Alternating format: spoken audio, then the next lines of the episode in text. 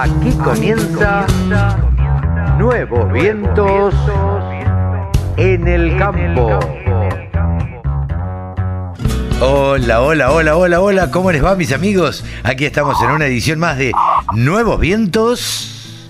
En el campo, Carlitos, o en la ciudad de Mar del Plata. Claro que sí, estamos con Seba Nini desde Mar del Plata porque la verdad es que queremos estar en todos lados, en todos lados no podemos, pero tratamos de cubrir con eh, distintas personas, bueno, lo que, lo que sucede en el campo argentino. Hoy, hoy, hoy te cuento, Sevita, hoy vamos a tener a, eh, dentro del programa, por supuesto, a dos mujeres que han marcado tendencia en cada uno de lo que han hecho. Eh, estas mujeres, bueno, se llaman Guadalupe Vivanco de, de Entre Ríos, eh, tiene campo en Entre Ríos y Corrientes, ha sido... La conozco, la conozco a Guadalupe, estuvo con nosotros en el quincho de Horizonte A. Mira, claro, claro. Eh, por supuesto vamos a estar con Javier Lauría, con eh, Mónica Silva, presidente de, de- Nos pidieron esta nota, presidente de la Federación Rural de Uruguay. Eh, Sí. Es la primer presidente, alguna vez lo, lo charlamos, y Pablo Adriani, por supuesto, eh, hablando de, de los mercados y comentando un poco también de lo que sucede en A Todo Trigo. Ahora, yo quería hablar con vos porque, porque quiero el chumerío, porque quiero, a ver, contame qué es lo que se decía ayer después de que tuvieron estas palabras bastante fuertes del presidente de Acopiadores y, este, y el ministro Domínguez. Mirá, este, fue una, una interesante mañana. La mañana de ayer fue una interesante mañana. Este, arrancó Con sus palabras en el, en el, en el estrado, este, ahí eh, presidiendo, y, y- pero tuvo su, su, su golpe para, para el gobierno en general. No se guardó nada. No, no, no. Y, y estuvo, viste, a ver, lo tenía a Domínguez sentadito ahí. Que yo voy a decir una cosa. Acá hay que tener mucho cuidado porque uno cuando dice algo parece que toma partido. Pero la verdad es que hay que ser Domínguez. ¿eh? Porque a diferencia de otro ministro opositor, de, de un gobierno opositor que, que, que confronta y todo lo que dice, este es mucho más fácil tomar distancia y no ir a ningún evento y, y cuando te piden una entrevista no ir y, que, y el tipo está en todos lados, ¿viste? Viene, pone la cara, eh, estaba justo este tema de que, que, que había dolido, sobre todo en, en- en acopiadores, el tema de, HB4. de- del HB4, de, de- de- que fue justo el mismo día la aprobación y qué sé yo. Claro. Entonces, como que los agarró medio este mal parados. Yo diría que casi que cambiaron el, el El discurso sobre la marcha. discurso sobre la marcha, totalmente. Sí. Totalmente. Tanto es así que el discurso fue cambiado sobre la marcha que el Rivera de repente en un momento en la mitad del discurso dice, bueno, y me falta la otra parte. Te juro que dice así. Te lo juro, no sé si usted estaba al tanto de esto, pero me falta la otra parte de cosas. Así muchachos, no sé si alguno me puede hacer llegar un, la- lo que me falta. Este, bueno, les pido disculpas, dice. Este, bueno, y, y yo quería cerrar con una frase, pero no la tengo en esta parte del discurso. No, no, no sabés, boludo, pero Claro. perdón. No, no, no, te, te entiendo. Eh, Pero vos es que, es una cosa eh, eh, y teniéndolo al ministro muy ahí, impactante cómo quedó medio, viste, en el aire, ¿no? claro, claro. Bueno, pues lo cerró, porque también tiene su capacidad el tipo, ¿no? Lo cerró. No, lo cerró con, digamos. lo cerró con una frase de eh, del expresidente uruguayo. Eh, pero más allá de eso, yo te cuento que eh, también eh, charlamos con Elvio Guía, eh, vicepresidente primero de Federación Agraria, y, bueno, nos decía que ahora en la mañana el ministro iba a Villa Elisa a presentar el, el plan Ganar. Entonces, eh, anda por todos lados el ministro. Yo pienso que es un ministro que, que se rompe el traste, que va de un lado para otro, pero de pronto aparece un Feletti y le tira todo por la borda. No, eso, a él sabe, yo creo que él sabe que está con un balde sacando agua de- de- de- de- del Titanic, Claro. ¿no? Sí, sí. Este, Pero bueno, la, la inte- y, y- y después la pregunta es si él esto lo hace conscientemente o cínicamente, ¿no? Ah, Pero, bueno, eh, claro. eh, eh, él lo hace, no, porque yo con el balde estoy ayudando como el tipo que, que, que tira de a una las estrellas de mar de nuevo al mar, este, y bueno, voy salvando de a una. Y es mi, es mi lucha, eh, o la otra es yo hago esto y quedo como que yo soy amigo del campo, mientras tanto el campo lo seguimos cagando. No sé. Sí, sí, sí. No sé, ¿me entendés? Claro, debería Este, ser, debería ser muy cínico una postura así, ¿no? Claro, o- o- puede ser la postura. La gente, ojo, que lo mira a Domínguez como diciendo, sí, sí, pero no le creo nada, ¿no? Sí, claro. Muy, este, dispuesto al diálogo, pero pero no pasa nada. Y, y además, este, el- el- digamos, en general, el productor agropecuario, el campo en general, la comunidad agropecuaria, este, se siente como que no, se- no- nos han hecho tantas veces estos cuentos, pero a mí dame opciones, dame, este, sacame el pie de arriba del cogote y déjame laburar. Claro, Elvio, Elvio Guía eh, nos decía, eh, la verdad es que tenemos, yo no puedo decir que tenemos mal diálogo con, con el gobierno, pues como en otra época lo, lo tuvimos con, con este gobierno, pero la verdad es que tenemos buen diálogo, pero no tenemos soluciones, no tenemos créditos, no tenemos, vamos a comprar, un, se nos llega a pinchar una rueda de un camión y tenemos que, de, de un tractor y tenemos que empeñar lo que, te- lo que no tenemos para, para poder reponerla. Entonces, este tipo de cosas lamentablemente no pueden pasar, o no debieran Claro. pasar. Exactamente. Eh, Exactamente. Exactamente lo que está pasando. Sí, sí, sí, Este- sí. Bueno, chusmeate todo lo que más puedas y este y traete cosas jugosas para, para el, el- el fin de semana que viene. Sí, la verdad que, eh, bueno, falta una jornada más. Hoy hay un evento también este, que hace Mario. Acá las, las empresas empezaron este, a, a convertir el Teatro Trío en un pre-preside. Entonces ayer hubo un evento de, de presentando. Acá el, el, el, el- el issue, digamos, este, es HD4 y biológicos. Sí, claro, ¿no? claro. Este, y entonces todos con sus biológicos y qué sé yo, después también hubo evento de UPL, este, y, y- y- y yo, vos sabés que yo brego porque los que hacemos prensa, mal llamados prenseros, suena feo, pero porque los que hacemos prensa, este, trabajemos en, en- en- en concordancia, ¿no? Entonces yo decía, ¿cómo puede ser que no, no están al tanto? Hicieron a la misma hora el evento las dos empresas, no pueden hacer uno a las 7, el otro a las 9 y se complementan, o incluso hacer algo juntos, no sé, o hacer uno al mediodía y el otro a la noche. ¿Por qué hacer esto? Y, y- y- la gente ¿viste? yendo de un lado para el otro, este, bueno, la verdad que una macana, pero bueno, Sí, desprolijo superponiéndose y además tengo entendido que a las siete y media había ayer eh, un cóctel de, de bioseres, que todo el mundo quería estar ahí. Claro, de Bioceres es el mismo de que de Rizobacter, de este, Bioceres de del 4, digamos. Bioceres, Rizobacter y Ah, del 4. claro. Ese era uno, y el otro es UPL. El que hace dos meses que sabemos que estaba a las 8 de la noche era el de UPL. Y a las 7 y media por el de Bioceres. Claro. Entonces ahí se hace como este, este eh, de- digamos, de manejo, de qué hacemos, qué de para cómo nunca empezó a las 7 y media, empezó a este, porque vino la mesa de enlace, estaba la mesa de enlace. Claro, sí, sí, sí. Este, eh, entonces, claro, bueno, y, y bueno, cuando los periodistas van todos a escuchar primero lo que dice la mesa de enlace, después van al evento más, que es comercial, que uno cumple también, porque bueno, este, las Sí, sí, sin duda. Porque también, también son noticias, Evita, pero, pero claro, a veces la noticia está en un lado y lo comercial corre por otro. absolutamente, absolutamente. Pero bueno, eh, eh, está lindo el Congreso, siempre está lindo, siempre es lindo venir a Mar siempre es lindo lo que es presencial, este, y este año se nos está empezando a dar esto de, de poder viajar. de poder encontrarnos. Sí, yo la verdad, la verdad que tenía muchas ganas de ir, tenía otros compromisos ya eh, contraídos con anterioridad y no, no podía, no podía viajar. Así que nada, disfrutá de Tomar del Plata, querido, eh, y, y el fin de semana que viene nos contás un poquito más del- de, algunas cosas que te vayas enterando en el día de hoy. Sí, señor, así va a ser, así va a ser. Seguimos acá en A Todo Trigo, disfrutando este, y pasándola, pasándola muy bien y escuchando novedades, ¿no? La verdad que nos trajimos un par de... Y hoy va a estar Redrado también acá en... en Ah, mira, interesante. Serrato, seguramente tendrá algunos comentarios que, de que podremos volcar la semana que viene. Sí, que tengan que ver con la economía, obviamente. Así es, así es. Cevita, te mando un abrazo grande y nos estamos viendo. Dale, Carlitos, gran abrazo para vos, un abrazo para toda la audiencia. Chao, Zubita. Chao, amigos.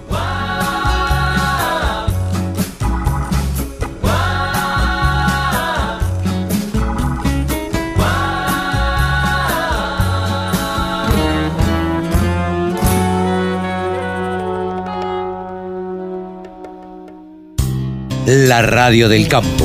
Única emisora con programación 100% agropecuaria. Ahora vamos a conversar. Mónica Silva está en Uruguay y es flamante presidente de la Federación Rural de Uruguay. ¿Cómo le va, Mónica? Buen día. Gracias por atendernos. Buen día. Para mí un gran orgullo estar ahí presente, eh, agradecer y, también este, contenta de tener este intercambio yo voy a asumir el cargo de presidente el lunes 5. Ah, mire. hacer el cambio de todo el, de, todo el Consejo de Federación Rural. Ah, mire usted. Eh, para que. Por ahora. Para los argentinos, cuéntenos. Soy presidente. Mm, cuéntenos, ¿a ¿qué representa la Federación Rural de Uruguay? Bueno, en este momento yo sigo siendo la presidente de la gremial de la Asociación Agropecuaria de Salto, el departamento en el cual vivo y en el cual trabajo. Para ubicarme estoy bien en frente a Concordia. Con Concordia es como nos separa el río, pero estamos, levantamos un día estamos del otro lado. Sí, sí. Así que tenemos salto, claro, pandemia de por medio está pero tenemos muy buena relación con, con Argentina. Bueno, eh, me preguntabas, quería aclarar esto, me preguntabas qué significa eh, la federación. La federación nació, fue creada por los mismos productores a instancias de las gremiales del interior. Tenemos para ustedes un país muy chico, Uruguay, pero las distancias siempre se pesan. Y bueno, eh, ahí este, se crea hace unos cuantos años, creo que en 1915, 1915 se crea a instancias de las distintas agremiaciones del país la base de Federación Rural en la capital, en Montevideo, porque allí funciona. Ajá. y cuéntenos, eh, eh, usted sabe que nosotros en la Argentina tenemos cuatro entidades que representan a los productores agropecuarios. Federación Agraria, Coninagro, CRA y la Sociedad Rural. ¿Con quiénes se identifican ustedes? La mayoría eh, de las agremiaciones que integran y hacen federación tienen eh, el sector del productor ganadero, agrícola, lechero y también tienen, bueno, en general, por ejemplo, que alguna gremial tiene, tiene el tema del forestal en, en los departamentos pero son nosotros. No tenemos dimensiones en la parte hortícola, por ejemplo. Yo vivo en Salta, donde el sector hortícola es muy fuerte. En una época del año abastece al Uruguay porque se produce la mayoría bajo eh, invernáculo. Y, y, estas alineaciones tienen su, fuerte eh, en la, también en las federaciones de choque, que es el sector hortícola con excelente relación, por supuesto, entre nosotros. A su vez, por ejemplo, los, los lecheros tienen el CCANBL, la Asociación Nacional de Productores de Leche, y también este, en el sector agrícola agrícola existe la ACA, la Asociación de los Arroceros, y en general representamos, y los ganaderos, sobre todo, con mucha fuerza dentro de Federación Rural. Mónica, ¿hay antecedentes de una presidente mujer en esta federación? No, es la primera vez que va a asumir una mujer. Se caracterizó esta elección primero por tener dos listas, porque habitualmente siempre es una lista. Se presentaron dos listas, lo que creó un movimiento importante de parte de los productores en a, a poder opinar, involucrarse, que para consideramos que fue eso muy importante, y las dos listas que se presentaron iban encabezadas por mujeres, la señora Soledad Rarte y bueno, y yo. Ah, mire usted, eh, es todo toda una novedad en el rol que cumple la mujer, eh, al menos en, en Uruguay. Eh, nosotros hablamos siempre de mujeres rurales argentinas, siempre estamos en contacto con, con las mujeres rurales, las cuales tienen un espacio, le damos un espacio importante dentro de la radio porque nos parece que la mujer cumple un rol igual de importante que los hombres en, en el trabajo rural, ya sea o haciendo tareas o acompañando a, los trabajadores o a los, a, los dueños de campo. Quería preguntarle cómo, cómo es su historia en el campo, que nos cuente un poco de, de, sus inicios eh, como productora agropecuaria. Bueno, eh, yo prácticamente nací me trajeron para acá porque mi padre trabajaba en un campo de la familia. Este, aquí también creció mi abuelo y los cuentos de, de, de las situaciones de mi bisabuela, o sea que es ya ancestral el pertenecer a esta tierra por parte nuestra. Claro. Y así, bueno, cuando me tocó la, la etapa en un momento, este, fui, eh, en ese había que viajar, ir a Montevideo a estudiar, no me fui a, a, la a Montevideo, volví y empecé a trabajar en principio en un escritorio rural, pero siempre con ese lazo de ir y venir al campo, ¿no? Y ocuparnos de- del campo, junto con mi padre. Luego, bueno, me casé, tuve tres hijos y seguí en lo mismo, yendo y viniendo. Hasta que en, en el año 2012 mi padre tuvo un accidente y ahí me tocó, eh, bueno, ir con todo hacia adelante. No solamente la parte de papeles, sino todo el trabajo también de campo, al cual ya estaba acostumbrada, porque creo que mi padre en ese sentido fue inteligente, nunca hizo diferencia entre mi hermano y yo, los dos teníamos que hacer tareas y así aprendimos a, a hacer las cosas y sobre todo uno en el campo hasta de lejos va viendo y aprendiendo las diferencias y qué significa un animal donde uno ve que está pasando algo.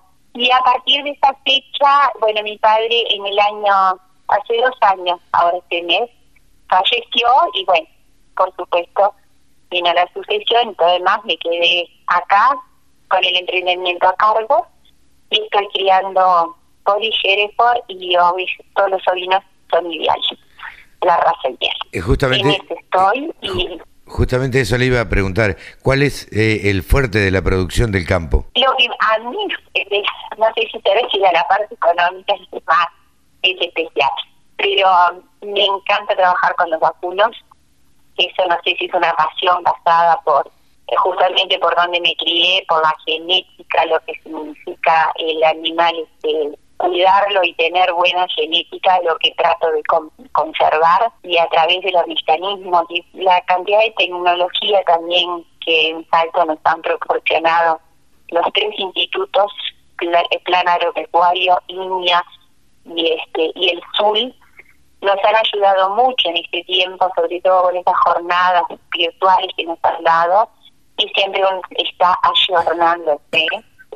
Y ese es el camino, creo. Tratar de producir con calidad y, y bien, ¿no? En respeto al medio ambiente, en respeto a los animales, cosa que hoy también la gente que trabaja con nosotros lo tiene claro. Para mí eso es, es bastante un orgullo caminar entre los vacunos y que no haya ningún problema, salvo que se atropellen para comer algo.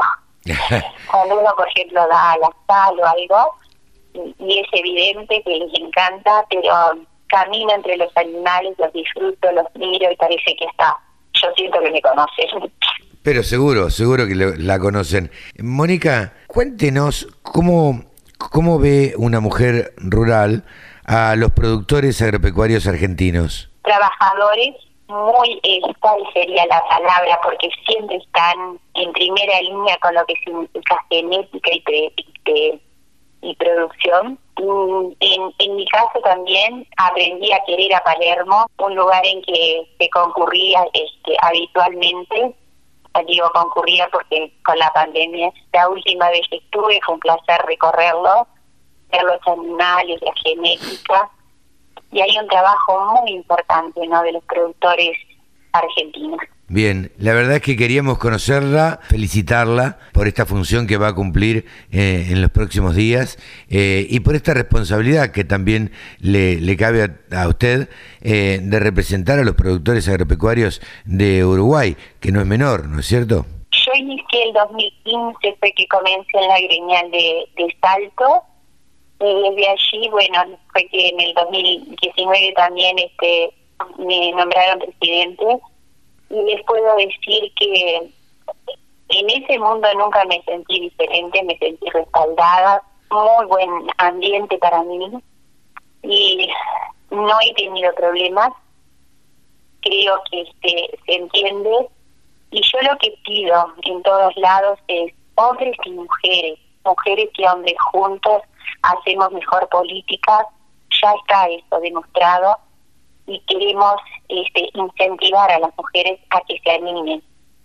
No solamente las necesita el, la familia, el gremio, los productores, sino también el país. Bien, Mónica, muchísimas gracias por este diálogo con la Radio del Campo. Que tenga usted muy, buenos días y muy buena gestión, le deseamos. Les agradezco muchísimo, realmente me, me dejan muy contenta en el sentido de poder este contar un poco la vida y cómo llegamos. Creo que Uruguay siempre ha tenido una legislación y, y va adelante con las innovaciones y bueno, en esto también entonces, la mujer se ha incorporado desde hace mucho tiempo. Estamos festejando el 3 de julio, va a ser fecha de una elección en donde por primera vez votó la mujer en Sudamérica y fue en Uruguay. Ah, mire usted. Antes de que se legislara ya la... Entonces coincide también. Este, son todos elementos de que, bueno, la legislación este, es buena y y las mujeres hemos ido tomando lugares. Hay muchas gremiales en Salto también, del sector hortícola presididas por mujeres.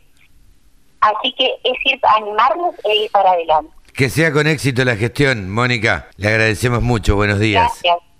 Mónica Silva, presidente de la Federación Rural de Uruguay, ha pasado en los micrófonos de la Radio del Campo. Agricultura, ganadería, semillas, razas, precios, tecnología.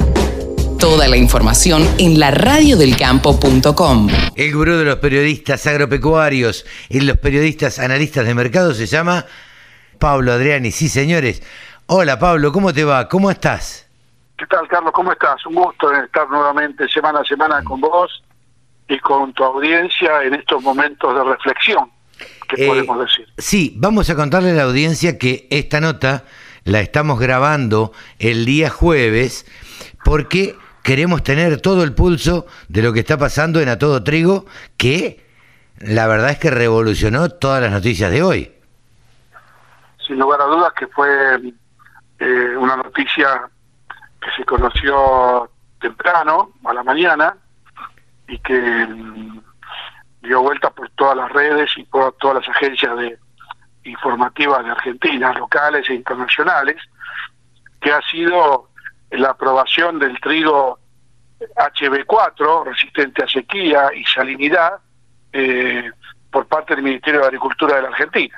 Ahora, Pablo, eh, vos conocedor como sos, digo, esto no fue casual, un día antes de A Todo Trigo que se aprobara esto. Te diría que llama la atención, llama la atención, pero te diría que en la apertura del evento que participó Julián Domínguez, el ministro de Agricultura, él no hizo ninguna mención de esta resolución, que se estaba publicando en el boletín oficial en el día de, del mismo día, ¿no? Claro. Entonces llama la atención justamente que no haya hecho mención, hizo el curso de apertura, pero sí enfatizó fervientemente, su apoyo a las tecnologías en Argentina.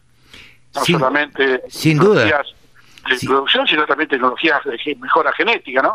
Claro, Destacando, destacando la importancia que tiene para, para Argentina y para el mundo este tipo de tecnologías, que si vos te podés analizar bien lo que pasó en la campaña eh, 2021, eh, el mundo perdió 30 millones de toneladas de trigo por la sequía en Canadá, Estados Unidos y Australia. En la campaña 21-22 el mundo perdió 30 millones de toneladas de soja por la sequía de Brasil, Paraguay y Argentina. Y ya que estamos hablando de sequía y de Paraguay, Brasil y Argentina, hace una semanita nomás, eh, el gobierno chino aprobó finalmente la soja HB4, que es la versión del trigo HB4 que resiste sequía también y salinidad. O sea que en el mismo en la misma semana ah, estaba por estornudar. Eh, bueno, estornuda tranquilo. Estornuda tranquilo, estornuda tranquilo, no pasa nada. Esto es radio en vivo y radio verdad.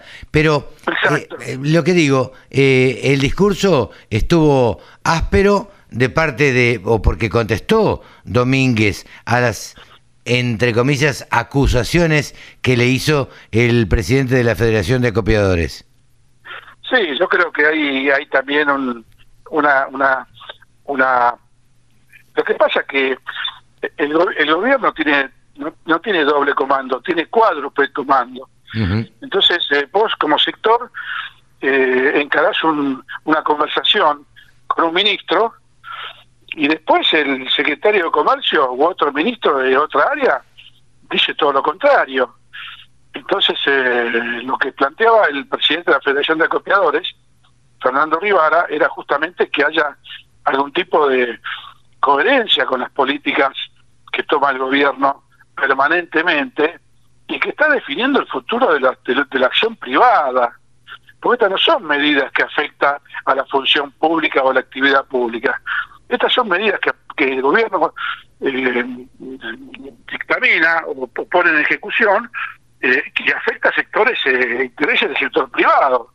El, libre el, libre comercio, la libre empresa, se ve fundamentalmente asediada por, por, por medidas como el cierre de las exportaciones virtuales de trigo, o, la administración de, las declaraciones juradas de venta de trigo y de maíz, sí que, está claro que en esta misma semana el gobierno autorizó las, las declaraciones de los registros de equilibrio a 30 millones de toneladas en la campaña maíz 21-22, a 10 millones de toneladas en la campaña maíz 22-23. Claro. se sembró.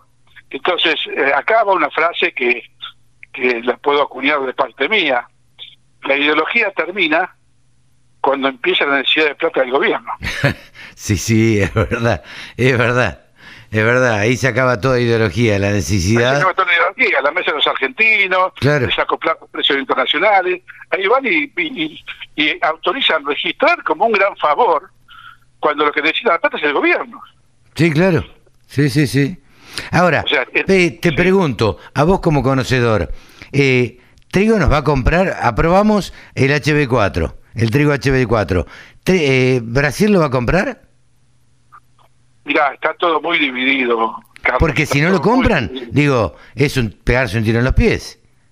Lo que yo te digo es que eh, yo recuerdo las palabras del ministro de Julián Domínguez en, la cena de inauguración de Cuadro, cuando él dijo, le hicieron una pregunta por, por el trigo HB4, él dijo muy claramente en público, a mí Brasil no me va a condicionar mi política de biotecnología que quiere aplicar la Argentina. Fue muy claro en ese sentido. Y, y sin lugar a dudas, no solamente fue claro, sino que fue mucho más allá. Porque esta aprobación, eh, que no tiene el consenso de otros países, es una prueba de fuego para la Argentina. Porque la pregunta, sí, obviamente, lo que sucede es que la, empresa que hace el trigo HB4, Bioceres, eh, toma todos los recaudos con la producción de trigo HB4.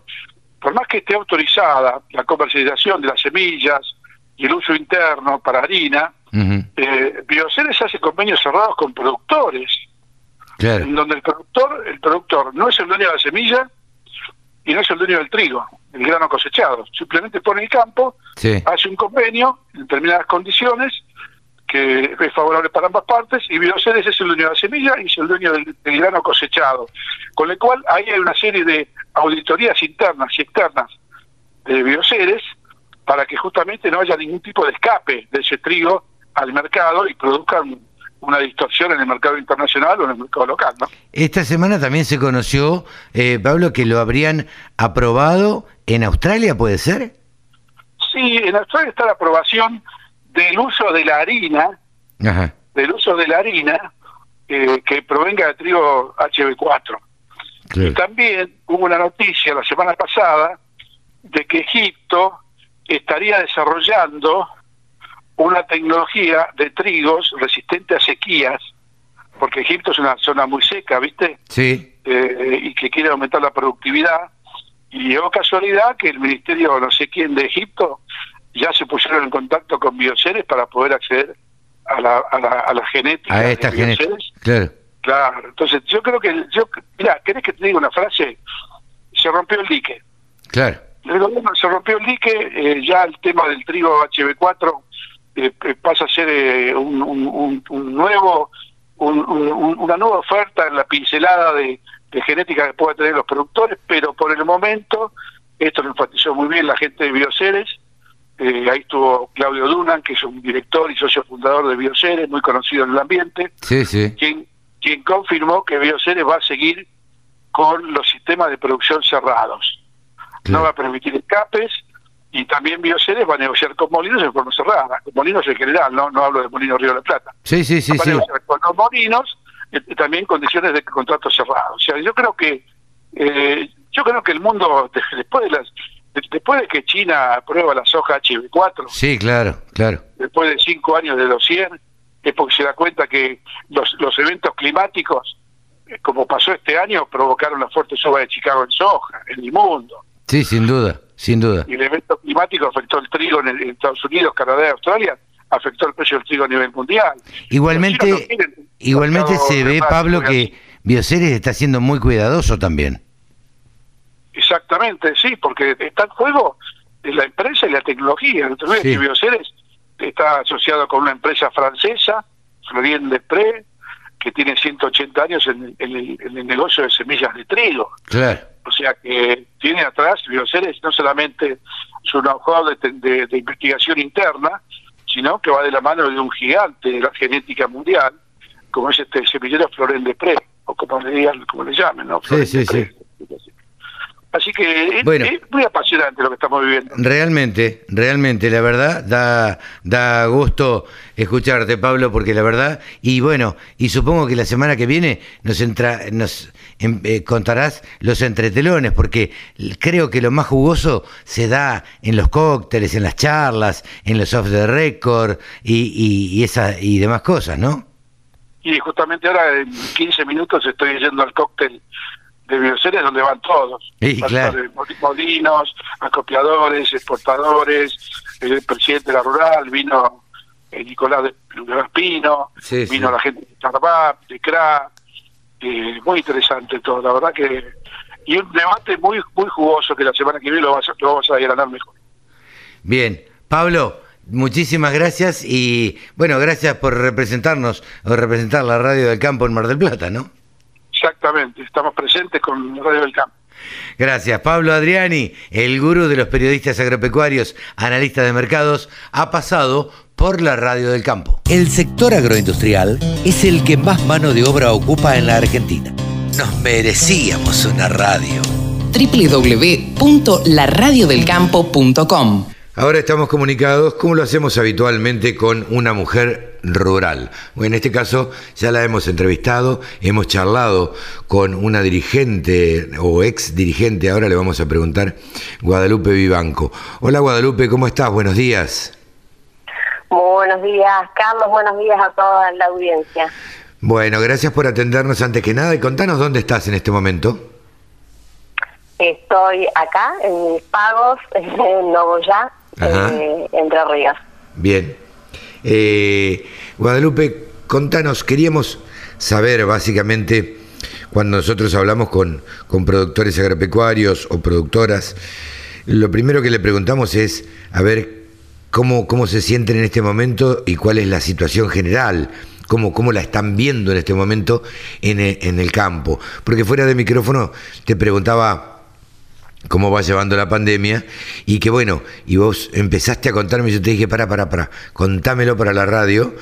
Eh, quiero saber cómo, cómo la están llevando, cómo, cómo la están viviendo en Nogoyá, en la zona. Vos hablarás con otros productores, imagino. Así que este, contanos un poquito. Bueno, eh, la verdad es que todo lo que fue el año pasado, sumado al, al contexto del país que venimos acarreando ya de, de décadas, o al menos en, en mi vida, de, de toda mi vida, eh, eh, fue como la gota que rebalsó el vaso este Claro. año que pasó y todo todo este 2021 que estamos transitando con acá en el interior fuertemente eh, se fundieron muchísimos comerciantes con cadena de pago totalmente cortada.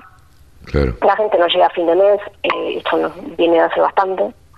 Eh, el dinero no alcanza. Eh, y, y bueno, han quedado muchos productores, comerciantes, gente que labura, que paga sus impuestos eh, en el camino, se han fundido. Eh, lamentablemente es una constante con los productores que hablamos eh, y con los que nos encontramos y que por ahí nos toca como periodistas darnos una vuelta por, por el interior y uno habla con los productores, charla y demás.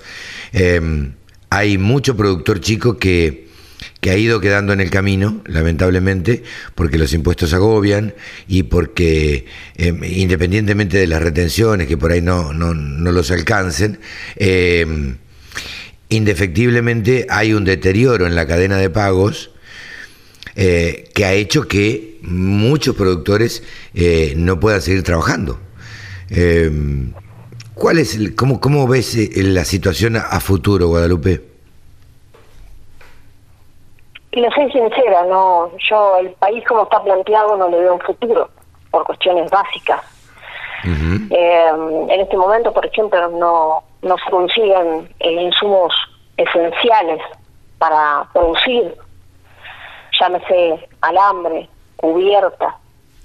Eh, justamente eh, el gran problema es que eh, no hay un plan eh, y no hay políticas de incentivo para la producción y para toda la persona que labura en este país y, y, y por ende lo sostiene. eh, lo único que se les ocurre a nuestros gobernantes, yo recuerdo toda mi vida, es subirnos los impuestos. Es la única solución que ven. Eh, los impuestos que pagamos municipales, provinciales, nacionales, sumado a, bueno, cuestiones eh, más eh, más graves que tienen que ver con toda esta serie de leyes que están promoviendo. Y acá en Entre Ríos lo vivimos en carne viva, con invasión a la propiedad privada. Eh, ahora sí, en cuestiones similares también en otro departamento de acá, la provincia de Entre Ríos, promoviendo también leyes que van y son la puerta para invadir la propiedad privada. Eh, tenemos muchas, la ley de manejo de fuego, eh, la ley de humedales, eh, el impuesto a la riqueza. A ver, yo pongo un ejemplo bien simple, que es un colono, acá estamos en una zona totalmente bueno, agrícola, ganadera, y, bueno, muy diversa, mucha economía, eh, una zona de, de- de- que es cuenca lechera también. Sí. Y por ejemplo, bueno, siempre pongo ese ejemplo simple, que es el impuesto a la riqueza, por ejemplo, un colono que va a un banco y, y se entierra en el banco para comprar tres cosechadoras que las debe, ese colono ya paga impuesto a la riqueza. Claro. Eh, tenemos, a ver, eh, acá necesitamos una reforma urgente, tributaria, laboral, no se consigue gente para para las eh, para trabajar en el campo, llámese las diversas economías regionales, esto abarca todo el país lamentablemente, los productores no consiguen gente porque la gente está con los planes. Claro. Eh, te iba a decir eso. Actualmente, dos, dos preguntas. Eh, ¿Seguís siendo dirigente agropecuaria porque fuiste presidente de la sociedad rural? Sí, fui presidente de la sociedad rural, bueno, la primera mujer y estuve por dos mandatos eh, y sigo, sí, sigo. Y bueno, eh, en realidad cuando uno inicia un camino de, de, de lucha eh, por, por, por la gente del campo, que bueno, que es mi, mi historia y mi vida, eh, es un camino que no tiene vuelta atrás, uno continúa en eso. Sí, sí, sí. Es difícil terminar. Eh, y, y vos como productora agropecuaria y, y a cargo de del campo de la familia y, y demás junto con tus hermanos, eh, ¿conseguí gente para trabajar vos? eh, no soy ajena a lo que le pasa a todo el mundo. Ah. No se consigue gente para, para hacer una limpieza de alambrados, eh, para alambrar, eh, para los diversos trabajos que van surgiendo en el campo en el día a día. Eh, eso pasa constantemente, porque también tenemos un gran problema, que es el despoblamiento y el desarraigo rural. Claro. Eh, Cada vez hay menos gente viviendo en el campo, eso está claro. Por las malas condiciones de vida, porque al no tener caminos eh, caen unos pocos milímetros, 15, 20, y ya no pueden eh, salir del, del campo, eh, no hay conectividad, no se pueden comunicar, eh, bueno, las rutas también son un desastre. Entonces ha quedado la gente mayor, de hecho hay un promedio de tres alumnos eh, en las escuelas rurales, en las más de mil escuelas rurales que tenemos en, en la provincia de Entre Ríos, de las cuales ya muchas quedan eh, convertidas en taperas, Claro. y yo creo que de aquí a 10 años eh, prácticamente van a ser todas taperas, si esto continúa así.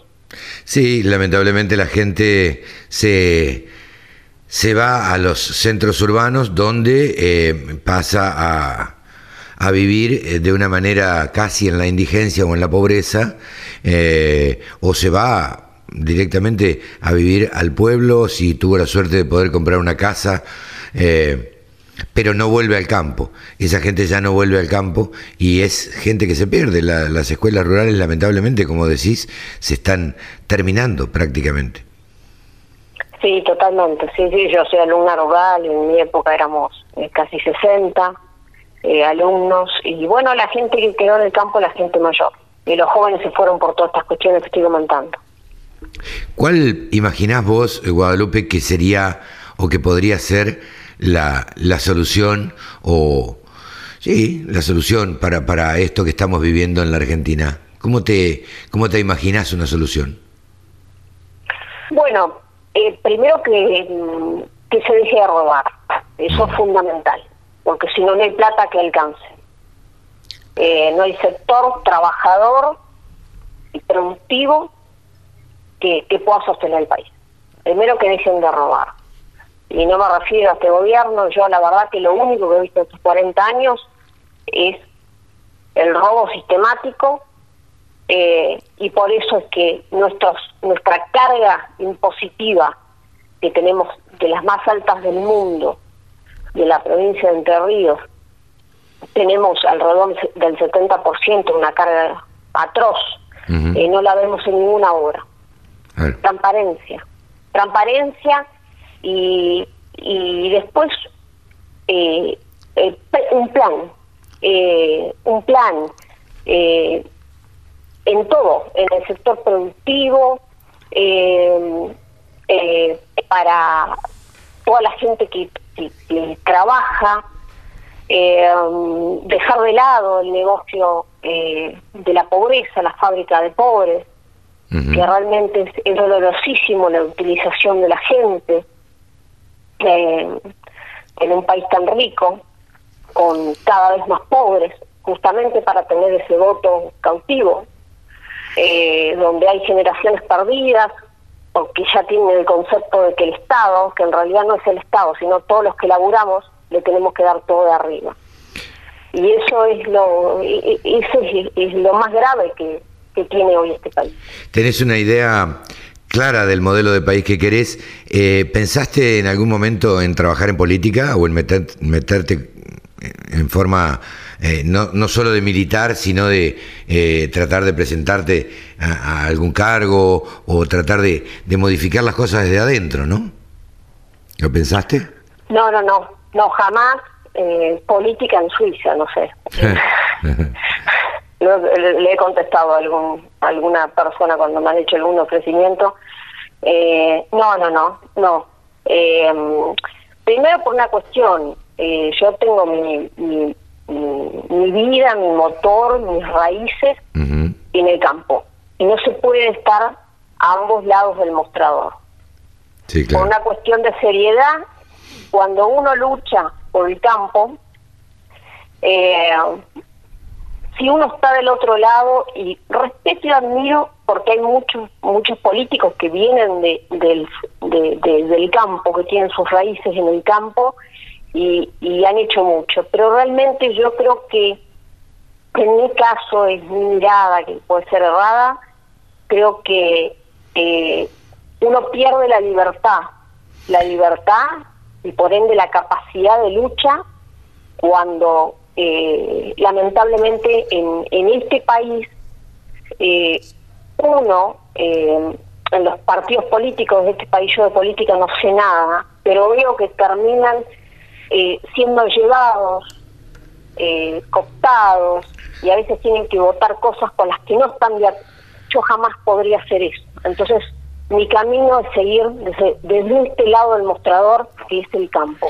Claro. Porque es la única forma genuina, honesta e independiente de decirle al gobierno que sea, del color que sea, las cosas como son, como las digo siempre. Eso está perfecto y sabemos que siempre eh, sos una mujer aguerrida y de decir las cosas de frente. Ahora, me ¿no te parece que el campo debiera tener, teniendo la importancia que tiene para este país, que debiera tener más representatividad en el Congreso, en, en senadores y, y demás? Por supuesto, como lo tienen los países vecinos, Claro. eh, que son potencias en el mundo y, y lo tienen en, en Estados Unidos, en Europa. eh, En Brasil. Por supuesto que tiene que haber eh, en Brasil, eh, sí, Brasil es un gran modelo con respecto a lo que es eh, el campo que está tan unido, ¿no? Eh, es fundamental que le- los legisladores en un país que vive del campo eh, tenga conocimiento real y que venga de, de- de la matriz Sí, sí. agroindustrial. Sí, sí. Eh, es la única manera, me parece, de, de legislar bien, eh, conocer el, campo. Es como, como digo yo, digamos, de qué manera algún dirigente por ahí que no pagó un sueldo en su vida puede enseñarme a mí o quiere tratar de legislar sobre una ley que afecte a las empresas. Entonces, digo, un tipo que toda la vida vivió del Estado, de ser empleado del Estado, mal me puede aconsejar a mí o tratar de legislar sobre, sobre lo que yo hago. Pero bueno, eh, creo que tendríamos que tener, me parece que tendríamos que tener, sacar el modelo de nuestros países vecinos y tener más representatividad, como decías vos también, ¿no es cierto? Me parece que, que es fundamental, sería fundamental que más gente de campo, por eso te lo preguntaba, más gente de campo se meta en política, lo cual, digo, es un pasaporte a fundirse. Yo en mi pueblo vi fundirse varios eh, eh, productores agropecuarios por meterse en política, porque terminan eh, vendiendo el campo para pagar una campaña y, y demás. Sí, totalmente. Acá eh, tengo, me vienen a la cabeza muchos nombres de mucha gente honesta eh, que se metió en política y, y bueno, y, y lo único que hizo fue poner plata en su bolsillo, tiempo, que es el que lo más valioso Sí. que tenemos.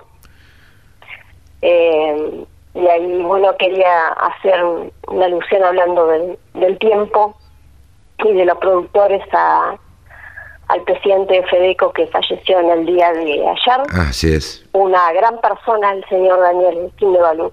sí. Hay un gran dolor en, eh, acá en la provincia. Sí, me imagino, me imagino. Guadalupe, yo te agradezco eh, que siempre seas tan honesta y tan sincera y que digas realmente lo que pensás. Eh, por eso nos gusta, bueno, que tengas un espacio en la radio del campo. Nos gusta siempre entrevistar a, las mujeres rurales que realmente representan eh, la ruralidad vista desde el punto de vista femenino. Así que nada, te agradezco muchísimo. eh, gracias por, por prestarte a esta, a esta nota y nos estaremos, estaremos hablando en cualquier momento. Muchísimas gracias. La, la agradecida soy yo y con respecto a usted hizo alusión a la mujer rural y, y quiero dejar algo eh, por lo que tanto también lucho, que es la equidad.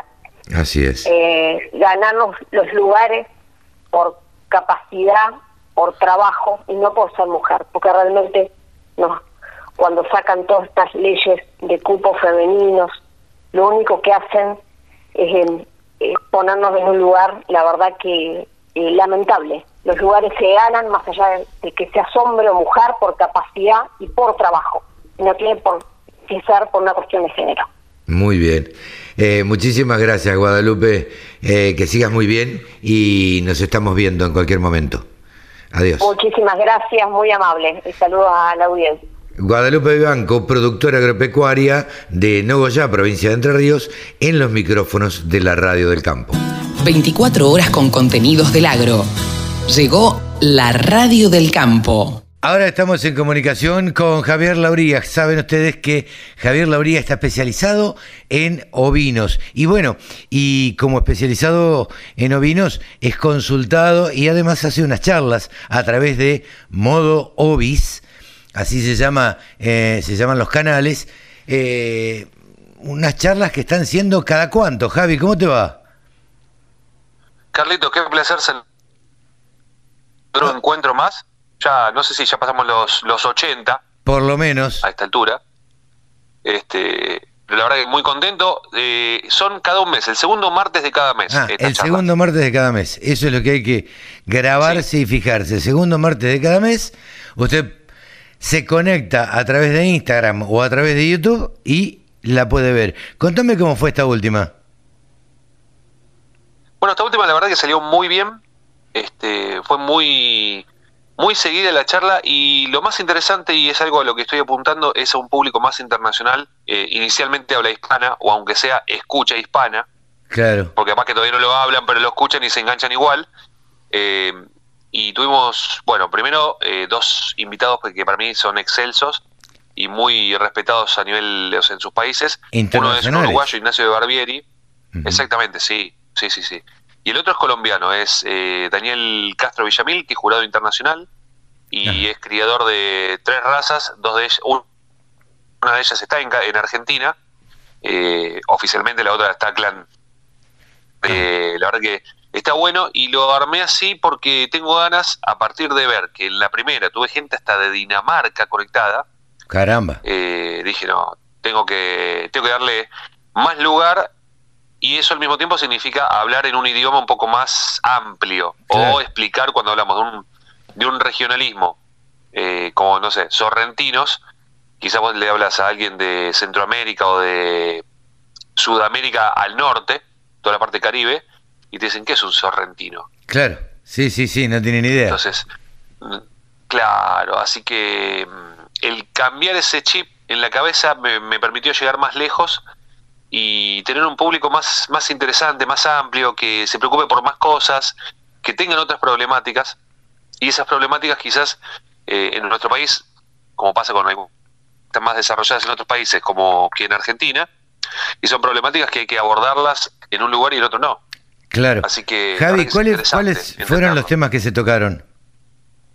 Mira, un tema, y quizás si te, te propongo que desarrollemos un poquito ese tema, son eh, reducción de pérdidas perinatales en corderos. A ver, contanos de qué se trata. El, el otro, te lo, te lo simplifico y volvemos al anterior, a este. El otro era, hablamos de las razas que tiene en Colombia este hombre y su labor como jurado internacional. Ahora, volvemos a pérdidas perinatales. ¿Qué son las pérdidas perinatales? Eh, durante las primeras 72 horas del nacimiento de un cordero es cuando se produce una gran cantidad de muertes por diferentes razones con los corderos. Ajá. El Entonces, frío principalmente. Lo ideal. ¿No? El frío y la, no toma de calostro. Exactamente, exactamente. Entonces, reduciendo esas pérdidas, lo que haces es lograr, porque si atraviesa esas primeras 72 horas que son cruciales, el calostro sobre todo las primeras 24 horas, después las 48 también recibe, pero las primeras 24 con el calostro recibe todas las proteínas, vitaminas y nutrientes que necesita para sobrevivir esas 72. Entonces, al reducir esas pérdidas perinatales, después obviamente hay un montón de cosas en el camino, después de esos 72 días, de perdón, esas 72 horas, para seguir creciendo. Pero se aumenta considerablemente la señalada, que es lo que todos buscamos. Claro. Uno quiere tener la menor cantidad de muertes y de esos nacimientos el mejor rendimiento posible. Después tenés el tema de de que se nutra bien, de que crezca en tiempo y forma, vas pesando cada, cada X cantidad de días, haces controles de peso a los 50 y a los 100 días, 100 días es altura de estete mayor que todo, más que todo, y, y 120 días entras en lo que se llama el, perdón, 150 entras en lo que es el cordero pesado precoz ahí. Cuando pasaste los 150 ya entra en otra categoría. Pero vamos a las pérdidas perinatales. Ahora, Javi, volvamos a pérdidas perinatales. ¿Cómo haces para, para controlar que el cordero eh, mame ese calostro en las primeras 24 horas y no pase tanto frío, digamos? Brillante pregunta y eso es uno de los temas que son súper interesantes para investigar. Y es una- un tema que se habla de cobertizos, parideras, cama profunda. Claro, La técnica de cama profunda se usa mucho en, En lo que es porcinocultura. claro. Exactamente. Y es una técnica muy interesante y ya de por sí tener una paridera, un espacio eh, protegido, donde no entre tanto viento o si es un lugar caluroso, porque puede, por lo general no, pero suponete que tenés una aparición que es en zonas calurosas, no tenés que tener tanto calor, entonces tenés que tener, eh, tenés que tener una, controla, una Sí, un temperatura control de la controlada, Un temperatura. controlado. Un control de la temperatura. Exactamente. Bien. Exactamente. Ahora, Entonces ya, esa es la primera premisa. Ah. Y después la otra que vos me decís, el tema del calostro, que puedan tomar calostro, es que si vos las tenés, o sea, los tenés en tipo en un establo, en un lugar contenido, en un cobertizo, a los animales cuando están pariendo los podés controlar mejor. Y ahí, eh, teniendo en cuenta otra premisa más, y es que la mayoría de los partos ocurren de noche, tenés que hacer guardia y lo vas siguiendo. Entonces, vos te vas enterando por diferentes razones, vas recorriendo. O sea, obviamente si tenés 2.000 ovejas a punto de parir es un poquito más difícil. Claro, bueno, eso te iba a decir. Digo, en rodeos chicos, o en majadas chicas, perdón, eh, es bastante controlable. Digo, porque uno puede, puede controlar. Ahora, cuando vos tenés, como decís recién, eh, 2.000 ovejas que van a parir en los próximos 5 o 7 días, y caramba, se complica. Esa noche, prepárate, café, pues no la vas a dormir. Pero no te quepa duda. Varias noches no vas a dormir. Totalmente. Pero bueno, es una forma, obviamente algunos en el en lo que es Patagonia, cuando tienen rodeos muy grandes, cuando tienen planteles muy, muy grandes, es inevitable y a, me- a medias, porque aunque sea, más allá de que no estén, eh, que no puedas asistir a todas, al menos tenés más controlado, minimizás un poco, no te digo que vas a reducir en un 100% las pérdidas en proyección de años anteriores. Pero podés reducirlo considerablemente porque los animales están más contenidos, están más vigilados. eh, capaz que no, no auxiliás a la totalidad, pero podés auxiliar una cantidad y ya entras en otra etapa. Después el año siguiente te preparas mejor, de última. Sí, sí, sí, claro. Con controlar algo, este, siempre mejor que nada, ¿no? Es exactamente, exactamente. Entonces, los consejos básicos son empezar a, a implementar que mm, inclusive no tenés, o sea, si vos haces un buen trabajo, después tenés un montón de técnicas más. Que una técnica la implementa mucho en corrientes, la probaron en corrientes, que es eh, durante el último tercio de gestación hay un, o sea, la gestación es de alrededor de 152 días de la oveja, 152, 154, es muy precisa en Ah, ese aspecto. Entonces, a veces, estimulando el parto un par de días antes, vos haces una estimulación de parto controlada, teniendo en cuenta la fecha de, de preñación, Sí. la momen- el momento en que se empezó a gestar ese feto, vos, tres, cuatro días antes, podés adelantar el parto y vos podés hacer como una, eh, como en tandas, y haces que tus ovejas, en función de, de los servicios, las vas planificando, entonces tenés una noche que agarrás y tenés 100 ovejas, ponele, que están pariendo. Eh, a la noche siguiente otras 100, a la noche siguiente otras 100, y entonces vas controlando un poco mejor también esos nacimientos. Claro. Y eso, esa es la pregunta que viene siempre, es, ¿y no le afecta? No, porque ya estás dentro de las últimas. Claro, 4, te iba a 48, decir, 72. ¿cuál es el método de inducción del parto? Eh, es a través de hormonas. Ah, ok. A través de hormonas, un, un pinchacito. eh, no, no me preguntes la droga porque te voy a ser sincero, no me la acuerdo. No, no, no. seguro. pero pero se induce, se induce el parto, no es un, no es un aborto, es un parto. eh, un parto normal, se induce y de esa forma vos podés eh, controlar, pero a un nivel que se reducen sensiblemente las pérdidas porque vos ya estás ahí vigilando y no tenés a la, a la oveja en el campo. Este, No, no, no. eso, Ahí, ahí, ya las podés, poder hacer- ahí ya las podés tener encerradas, digo. Exactamente. Eso, obviamente, obviamente, eh, capaz que ahora uno dice, y, pero ¿cómo haces para poder saber cuándo? Entonces uno tiene que mantener un control, tiene que ser muy riguroso a la hora de los servicios, a la hora de sacar el carnero, ponerle grasa grafitada, por ejemplo, en, el, en lo que es la zona de la panza, para que después te deje marcadas las ovejas, y vos después vas haciendo los, los repasos. Porque se comprobó, se comprobó y te tira un mito, que en realidad el carnero no es el que busca la oveja. Ah, mira. Esto lo charlamos hace hace como 70 charlas, lo, lo hablamos hace un año y medio, este, y me encanta reflotarlo.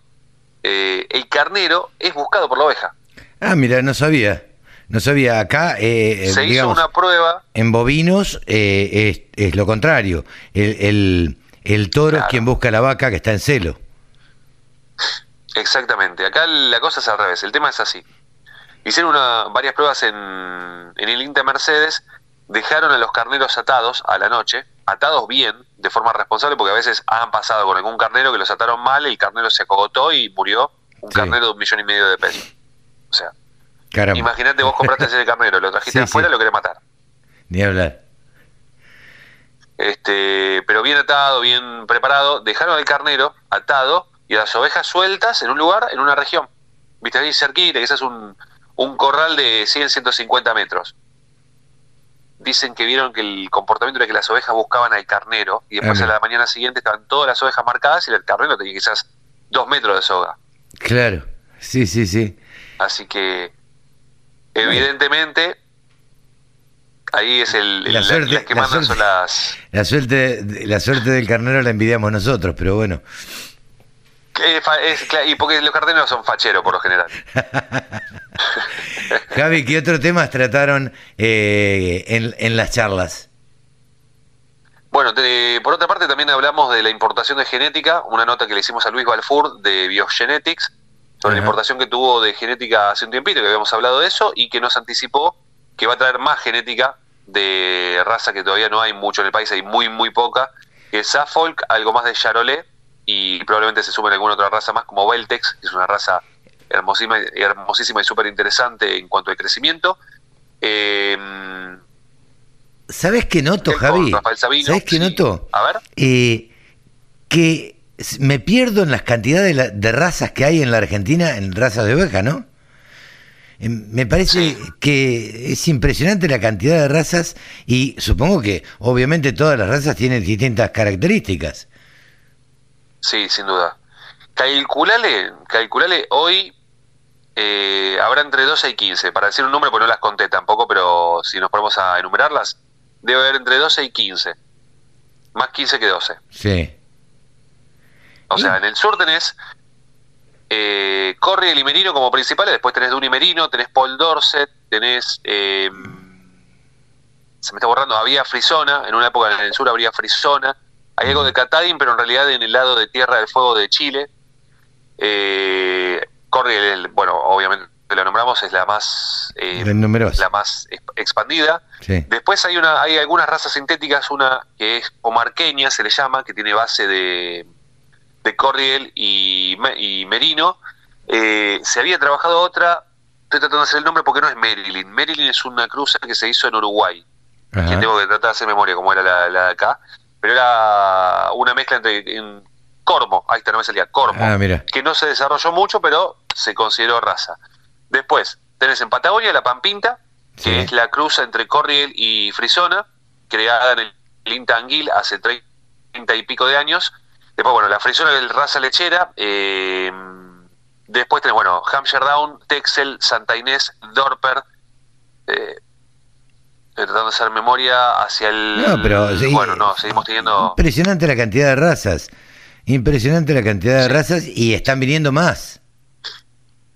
Sí, Suffolk, eh, que hay uno, uno o dos que tienen Suffolk, que es una raza recontra carnicera, muy, muy carnicera para ser cordero pesado precoz.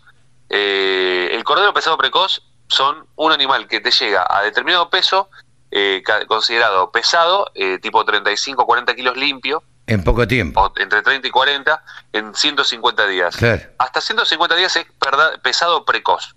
Si lo tenés en más de 25 y, o sea, más de 25 kilos limpio, que serían 50 en pie, y que no llegue a los 150 días. Eso es cordero pesado precoz, conceptualmente. Eh, otra que es para eso es el Paul Dorset, que es una máquina. Lo que tienes que eh, es una máquina de comer. O sea, vos tenés un índice de conversión similar, pero come más. Tenés Entonces te que convierte más. Claro, tenés que tener mucho alimento. Exactamente. Después hay otra más que también es muy muy buena, que está también en el sur, que me estaba olvidando, es la Southdown, que también es británica. Y, y, No, no hagas. eh, ah, eh, tenés Ideal, tenés Ajá. una que se llama Ideal o Palworth, que, que está muy desarrollada en la zona de Corrientes principalmente. Ah, mira vos. Sí, la verdad, Javi, que eh, yo creo que la gente aprende, yo aprendo un montón eh, en estos micros y la verdad es que eh, sabes un, un montón de ovinos y, y espero que la gente sepa aprovechar estos micros para, para aprender y para aprenderse a, al ovino y aprender a quererlo, ¿no? Esperemos que sí, yo la verdad que estoy muy entusiasmado y apuesto mucho al futuro. Estamos en un momento eh, de fu- un furor ovino que es sorprendente y se puede venir mucho más si la gente apuesta. Sí, sin duda, sin duda. Eh, el tema es que, bueno, sea reconocido y que eso tenga mercado también, porque eh, en última instancia todos tratamos de que, eh, o todos los productores tratarán de, de- de vender. Sí, yo creo que mm, a partir de, de fortalecer el mercado, porque hay que sostener de los, dos, de los dos lados. La demanda está esperando. Yo te digo, la, o sea, vos pones una chuleta en una, en una heladera, en una carnicería, y la chuleta se la llevan, la prueban, les gusta. Así, garantizado. Pero tenés que dejarla. Sí, claro, ese es el tema. Y no todas las carnicerías están preparadas para vender eh, carne ovina. Exactamente. ¿Sabes? Hay una pregunta, pero no es para responderla ahora, sino que nos planteemos para, para algún momento. Vos, últimamente, vas a esas carnicerías y te encontrás con la sierra, ¿viste la sierra esa? Sí, la que corta los bifes. ¿Qué pasó? Yo ya no la veo prácticamente. no, la carnicería Fui, que yo voy, fui a sí. muchas carnicerías y no la veo. La carnicería que... bueno, pasame el dato. Eh, mira, hay una carnicería, no quiero hacer un chivo que se llama Cuatro Vacas, eh, que te cortan el bife o te cortan el asado, o mm, depende de lo que pidas. Eh, pero eh, en general los cortes ya están hechos. Eh, es verdad lo que decís, cada vez se ve menos la sierra. Los cortes ya están hechos y te venden lo que tienen cortado. Claro, lo único que no cortan es lo que es sin hueso, pero lo que viene con hueso, o lo cortan atrás que vos no lo ves, Claro. o ya, viene- ya llega cortado. Ya llega cortado. Lo, lo que viene, lo que es sin hueso, es verdad, te lo cortan adelante tuyo. Este, vos pedís un bife de chorizo, quiero dos kilos y te cortan dos kilos, pero eh, qué sé yo. Tal cual. En general eh, ya, ya están más o menos precortados los, los cortes. Javi, gracias como siempre, che. A vos, Carlitos, buen fin de semana y saludos para todos los oyentes. Un abrazo grande. Javier Lauría, el periodista que más sabe de vinos, ha pasado por la radio del campo. El campo es el motor del país. Prende ese motor. Prendete a la radio del campo. Y ahora estamos en comunicación con el vicepresidente primero de Federación Agraria Argentina, eh, Elvio Eguía. Elvio, ¿qué tal? Buenos días, ¿cómo estás? Buen día, ¿cómo te va? ¿Cómo estás? Muy, bien. muy bien, aquí Carlos Montarcé de la Radio del Campo. Y bueno, ustedes están en la trinchera y están con muchísimas actividades de un lado para otro. Mientras se sigue desarrollando el campo, se dice siempre que no para, eh, mientras se sigue desarrollando en Mar del Plata, por ejemplo, el Congreso de Todo Trigo, eh, ayer la inauguración, palabras medio picantes entre eh, entre el ministro de Agricultura, Ganadería y Pesca y, el presidente de la Federación de Acopiadores eh, por esta aprobación del trigo HB4. Pero bueno, contame un poco, vos que andás en el campo, que andás de un lado para otro, ¿cómo, cómo estás viendo toda esta situación y esta relación con el gobierno? Bueno, a ver, la relación con el gobierno, si bien es una relación de, este, de, de, contacto fluido, ¿no es cierto? Lo que nos falta es las soluciones de fondo, ¿no es cierto? Eh, y acá vamos, vamos a hacer, tratar de ser lo más explícito posible, ¿no es cierto? Estas, estas cosas cuando uno recorre, por ejemplo, y ve este, que la gente eh, sigue apostando, sigue trabajando, pero eh, sigue porque no le quedan alternativas también, ¿no es cierto? Hoy el trigo, por ejemplo, eh, está muy difícil para que los pequeños y medianos productores puedan sembrar. Claro. ¿Por qué? Porque no hay una claridad en lo que pasa con el fertilizante, no hay claridad con lo que está pasando con los combustibles, ¿no es cierto? Este, los productores se han comido las amortizaciones, el plan ganadero se está este, anunciando, pero cuando vos vas a los bancos, lamentablemente, esto es histórico, no es de ahora, desde histórico, en todos los gobiernos ha pasado lo mismo, los gerentes no están este, eh, enterados de lo que está sucediendo, eh, todas estas cosas que hacen que sea todo eh, mucho más pesado y mucho más este, este, difícil de llevar a cabo, ¿no es cierto? Este, hoy tenemos la presentación de este plan ganadero en la provincia de Entre Ríos. Va a estar el ministro de Agricultura allá en Villaliza, ¿no? Va a estar en Villa Elisa el ministro de Agricultura, vamos a estar también ahí charlando un poco con él y también diciéndole las cosas que nosotros vemos como dificultad. La semana pasada estuvimos en Serrano, La Bulash, esa zona, ¿no es cierto? Eh, hablando con los productores y los productores este, saben a medias, este, hay que estar continuamente acompañándolos porque no está claro y vuelvo, vuelvo a decir, van a los bancos y los bancos no tienen la más mínima idea de lo que está sucediendo. Entonces estas son las cosas. Después el otro tema que genera mucha incertidumbre y mucho malestar es cuando el ministro de Agricultura, ¿no es cierto?, dice, vamos por este camino, el camino de la exportación, que ayer estuve con el embajador y con el, este Mansur y con, perdón, con el embajador este Argüello de Estados Unidos y con Mansur, y los dos dijeron lo mismo, que el camino es exportar, el camino es generar dólares, pero por otro lado tenés a Feletti que te dice que hay que subir la retención al 24, que tenemos que ver cómo... Entonces estas cosas hacen que eh, no sea clara, que haya mucha incertidumbre, que los productores estén con un freno de mano, por lo menos los pequeños y los medianos. Sabemos que hay récord de maquinaria en algunas ventas y todo lo demás, que creo que es eh, una cuestión que tiene que ver con la, eh, la cuestión cambiaria, con no poder, los grandes grupos, ¿no es cierto? no Los productores este, entran en maquinaria para financiarse en pesos, ganarle a la, a la inflación, pero nuestros productores, los pequeños y medianos, los productores que que tiene la producción como forma de vida, no como unidad de negocio, ese productor hoy sigue con incertidumbre. El trigo, por ejemplo, en la provincia de Entre Ríos, este, se hace para no dejar el campo limpio, pero la verdad que los números están muy justitos. Si pasa cualquier eh, cuestión climatológica o helada, quedas este, debiendo plata y en vez de hacer un cultivo de servicio que no te genere nada, la gente lo va a hacer igual. Hay que ver cuál es la tecnología que se le va a aplicar también, porque el precio de los fertilizantes no saca de la cancha. Si vamos a lo otro, ¿no es cierto? Se te rompió una goma de tractor. Oh, anda, anda a reponerla. Ahí tenemos que es más o menos como sacarse un 15 aproximadamente, ¿no es cierto? Para ver que dónde la conseguís, cómo la conseguís, a cuánto la conseguís, ¿no es cierto? Porque también hay una especulación, calculamos nosotros, más allá de que la falta de dólares hace que no se pueda importar, y así podemos enumerar el alambre, por ejemplo, que se necesita para cualquier sí. cualquier cosa, también es difícil de conseguir, también tenemos precios que van este, en, cualquier, empezaron en, en 12.000 hace un, par de, un año atrás y hoy creo que está cerca de los 40, y así tenemos todas las cosas que hacen que ese productor, vuelvo a decir, pequeño y mediano, esté en una incertidumbre. Ahora, Elvio, Elvio, ¿por qué crees vos que, que, por ejemplo, en Paraguay eh, una goma de, de un camión eh, cueste 30 mil pesos? Bueno, la verdad que acá hay una cuestión que hay. Primero, la inflación tiene dos componentes, ¿no es cierto? Uno es el económico y el otro es el argentino. Sí, claro. Vamos, primero y principal, ¿no es cierto?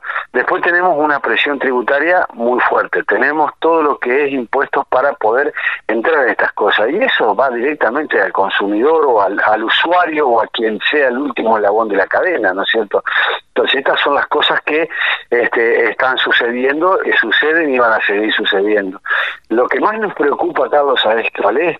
Es que muchos de nuestros productores con estos precios internacionales se han comido las amortizaciones de las maquinarias, se les pone difícil conseguir el combustible, conseguir el fertilizante, los arrendos, los, los, los alquileres han subido, entonces lo que están pensando es en alquilar sus campos. Y esto es lo que realmente no podemos permitir, ¿no es cierto? Ni como, como entidad ni como gobierno se tiene que suceder esto. Esto viene pues, sucediendo sistemáticamente porque, porque vos decís, un productor que se comió las amortizaciones, que es prácticamente inviable volver otra vez a comprar una maquinaria, no hablemos de una cosechadora, de no, un mil dólares, ¿no es cierto?, de un tractor o de una sembradora. Bueno, este productor este, está quedando lejos de esas cosas y entonces está pensando en decir, bueno, yo sigo renegando, los hijos se fueron a estudiar en muchos casos, eh, o arrendo y alquilo mi campo y si me queda tiempo por ahí con mi sembradorita vieja lo siembro, le hago el servicio, este, si me lo permiten, y quedamos ahí este, eh, cerrando cerrando tranqueras o, o, poniendo en un negocio que no es el que quieren hacer los productores. No porque les guste o porque sean haraganes sino porque no tienen posibilidades. Entonces ahí es donde tenemos que ver dónde ayudamos cómo vamos cómo hacemos con un capital de trabajo. Vas al banco banco aquel que te da el paraguas cuando está soleado y te lo quita cuando llueve. Entonces, pasan el peine fino y el peine grueso, no, no, queda ninguno de los nuestros. Elvio, ¿y vos crees que, que, Domínguez entiende esto? Sí, porque, porque él es un hombre de campo, digo, nació en, en Chacabuco, es un hombre que ha, que ha vivido y que ya fue ministro en otra oportunidad. Entonces, digo, entendiendo el ministro, ¿por qué no se llevan a cabo las cosas? Bueno, a ver, acá es lo que te decía anteriormente, ¿no es cierto? Hay una fuerte puja dentro de los gobiernos. Eh, basta con escuchar algunos discursos de la semana pasada para darte cuenta que la cosa no está este, tan sencilla. Tenés este, hijos y entrenados, como quien dice, tener de algún lado y del otro, y ahí es donde empiezan las trabas y las pujas, y que no, y que el sector productivo este, no hay que dejarlo desplegar, sino que hay que pisarle la cabeza, y ahí tenemos esto que ha pasado ya hace mucho tiempo, ¿no es cierto? No entender de que necesitamos generar dólares para generar reservas, para dejar de emitir, para bajar la inflación, para generar trabajo. Bueno, yo creo que esto lo entiende una parte del gobierno, pero por otro lado, ¿no es cierto? Tenemos el otro otra parte del gobierno que está empecinado y que hay que poner más retenciones, hay que cuidar la mesa de los argentinos, hay que cerrar las exportaciones, entonces es muy difícil producir en la Argentina, muy difícil generar inversiones y mucho más difícil aún es que venga inversiones de afuera a, colocar en la Argentina algo de capital. Hoy la Argentina está muy barata para, para, para los inversores. Absolutamente. Eh, eh, ¿Y por qué no vienen? Porque no hay una seguridad jurídica, no sabemos. Yo los otros días alguien me preguntaba, dice, ¿qué piensa el, el, productor hoy cuando tiene que tomar decisiones para la campaña? Primero si va a conseguir gasoil, después si le van a fiar el fertilizante. Pasando esos dos escollos, ¿no es cierto? Tenemos que ver si nos van a poner retención o no nos van a poner retenciones. El tercer escollo pasamos, tenemos que ver si nos cierran o nos abren las exportaciones. Y el cuarto escollo que tenemos que poner es si llueve o no llueve, más allá de los precios internacionales. Entonces la verdad que se hace muy complicado tomar una decisión en este contexto y decir, vamos para adelante, pongamos primera, segunda, tercera, cuarta y quinta y empecemos a transitar. Es difícil porque siempre, como te decía anteriormente, estamos con el freno a mano, con miedo, porque cualquiera de esas variables que nuestros productores, por lo menos los que nosotros representamos, se le trabó, es la vida o la muerte. ¿Por Porque ese productor tiene la producción como forma de vida, no como unidad de negocio. Viven de eso. Viven de eso y no saben hacer otra cosa, y, digo, y le gusta lo que hace, este, y, es un medio de vida y lo ha sido toda la vida. Eh, eh, eh Elvio, ¿por qué yo tengo la sensación, y, y mucho se comenta, de que las bases estarían pidiendo medidas un poco más fuertes a la mesa de enlace? A ver, esto se va a empezar a, trabajar en, las asambleas zonales de distrito, ahora el, mes que viene, en julio, ¿no es cierto? Este, ya, ya hay algunas, en algunos lugares que, que se están empezando a, sentir algunas cosas. Hoy por hoy estamos eh, en plena época de cosecha, por lo menos en, la gran parte de la Argentina, ¿no es cierto? Se está cosechando, está con todos los trabajos y la gente está entretenida. Lo que hay que ver es que qué pasa después de que se termine la cosecha, cuando separamos la paja del trigo, porque no, no ha pasado, históricamente nos pasa, mientras estamos cosechando estamos entretenidos, después vamos, terminamos, y vamos a la cooperativa, a la copio, donde sea, y decimos, bueno, vamos a hacer los números, ¿no es cierto? Y empezamos a hacer los números entre el fertilizante, el combustible, que esto, que el glifosato, que una cosa, que la otra, que el alquiler, eh, etcétera, etcétera. La verdad, que no queda mucho y ahí es donde se empieza a enojar la gente. Entonces tenemos que ver cómo seguimos para adelante. Eh, hay, eh, hay, hay una, una, ¿cómo te puedo decir?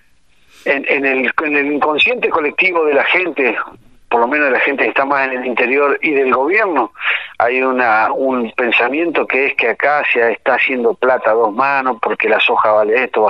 No es rentable, por ejemplo, hoy sembrar un trigo con un trigo que vale de 400 dólares en, en, en Chicago o algo por el estilo, ¿no es cierto? Sí, sí. Entonces, evidentemente, siempre la vamos corriendo de atrás, eh, le cambian la bocha a la gente y seguimos siendo nosotros los que, eh, los grandes avaros, los grandes, este, eh, que, que, que no, no, no distribuimos, que no queremos dar. Del 2001 a la fecha, han pasado retenciones desde el 9% cuando nos pide Dualde el esfuerzo para salir Sí. de la crisis, ¿no es cierto?, 2001, 2002, hasta la fecha pasaron 13, 27, 23 móviles, 35, bajan, suben, pero hemos estado y no hemos solucionado los problemas de la Argentina, ni la pobreza, ni la indigencia, ni la falta de trabajo. Evidentemente algo se está haciendo mal, no es el productor agropecuario, pero sí son todos los gobernantes y acá los encierro a todos en el mismo lugar para que no haya este problema eh, o nos digan que tenemos para un lado o para otro. No, no, Todos los seguro. gobiernos no han sabido solucionar los problemas de los argentinos. Yo creo que ninguno de los políticos entiende al campo, eh, ni este gobierno, ni el anterior, ni el anterior, ni el anterior, ni el anterior. Digo, eh, no entienden. Lo que me extraña a mí es que siendo un país netamente agropecuario y dependiente del agro, todavía no lo entiendan. Y todavía no puedan saber que la mayor cantidad de flujo de dólares viene del campo. Pero bueno, eh, Tal cual, tal eh, cual. Esa es una de las cosa- cosas. Y el otro tema, tenemos una oportunidad. El mundo nuevamente está cambiando. El mundo nuevamente está necesitando alimento. El mundo nuevamente pone a la Argentina en un lugar preponderante. Si no somos inteligentes, si nos seguimos matando entre nosotros, y acá cuando digo matando entre nosotros voy a entrar en otro terreno, entre los productores, porque estamos por un lado, por el otro, porque soy autoconvocado, porque no soy autoconvocado. Si Sí, nos sí. seguimos matando entre nosotros, más gobierno que en vez de poner, ¿no es cierto?, un alivio, a, limpiar el camino, lo ensucia y le pone trabas, va a ser muy difícil salir de esto. Vuelvo a decir, hay una oportunidad enorme. Si no la aprovechamos es porque realmente nos queremos autoflagelar. Nuevamente el mundo nos pone en un lugar donde tenemos que estar, en un lugar preponderante. Elvio, te agradezco muchísimo este contacto con la radio del campo, clarísimo como siempre.